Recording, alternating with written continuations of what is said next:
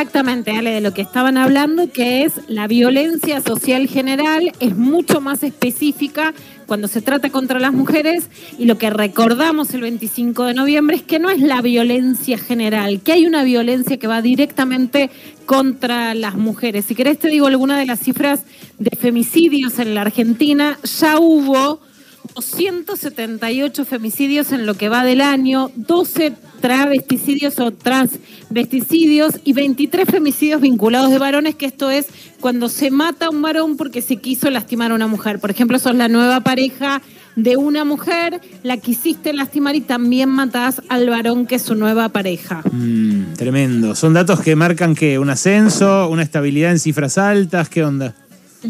En realidad, la Argentina está marcada con una estabilidad en los femicidios que no se logran bajar, a pesar de que deberían bajar con el nivel de conciencia social que hay. Por supuesto, podemos exigirle mucho más al Estado, puntualmente al, al Ministerio de Mujeres también, pero además se nota que hay un retroceso eh, en la conciencia social, ¿no? Hay un retroceso de las nuevas derechas que además de ser negacionistas en relación a los crímenes de la dictadura, entre otras, y al genocidio nazi, también lo son en relación a la violencia específica de género.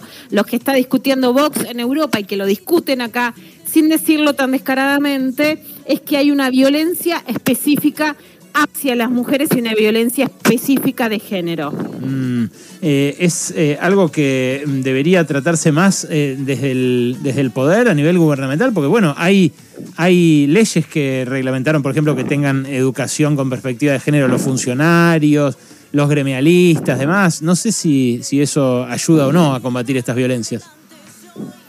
Dale, por un lado, por supuesto que ayuda la ley Micaela, que también nace como un fenómeno social, vamos a recordarlo, es Micaela García, la joven asesinada por querer ir a bailar, que era militante del movimiento Evita, y una ley que se aprueba después de la denuncia de Telma Fardín, que además el 30 de noviembre, en muy pocos días, empieza un juicio emblemático de la violencia sexual en toda América Latina. El macrismo tenía archivada esa ley. Por un lado, la mejora, pero cuando vos tenés una reacción violenta, como pasa en Tucumán, con la cantidad de políticos que hay acusados de abuso sexual, como Ricardo Busijo, por supuesto el gobernador también, el exgobernador José Alperovich, pero Ricardo Busijo dijo no queremos la Micaela. No es que no quieren capacitación, es que quieren encubrir las denuncias que tienen. Claro.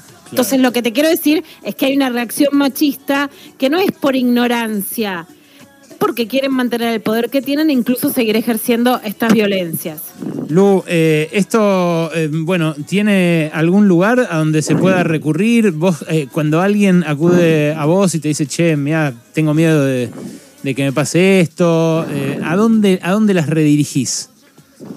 Mira, por supuesto, Ale, que tienen que llamar al 144, que es el número en todo el país del Ministerio de las Mujeres, en la Ciudad de Buenos Aires al 137, que van brigadas especializadas, y en la Ciudad de Buenos Aires o donde existe la Oficina de Violencia Doméstica dependiente de la Corte Suprema de Justicia de la Nación, una corte que ahora también retrocede más de dos pasos sin ninguna mujer, pero que es emblemática en la atención. Y te doy el último dato justamente del OBD, que ya recibió 10.900 denuncias en sus oficinas, que sí permanecen abiertas las 24 horas y los 365 días del año. Y un dato muy emblemático es que las mujeres tardan más de seis años en denunciar la violencia para ver por qué hay que tenerle paciencia y por qué se tarda en denunciar y que hay que acompañarlas en esas denuncias. Completísimo, Lu, te agradezco mucho y te espero el jueves que viene. Gracias, Ale. Abrazote. Era Luciana Pecker, nuestra columnista de géneros. Che, ayer lo dije ya, pero qué grosos que son nuestros columnistas. Muy ¿no?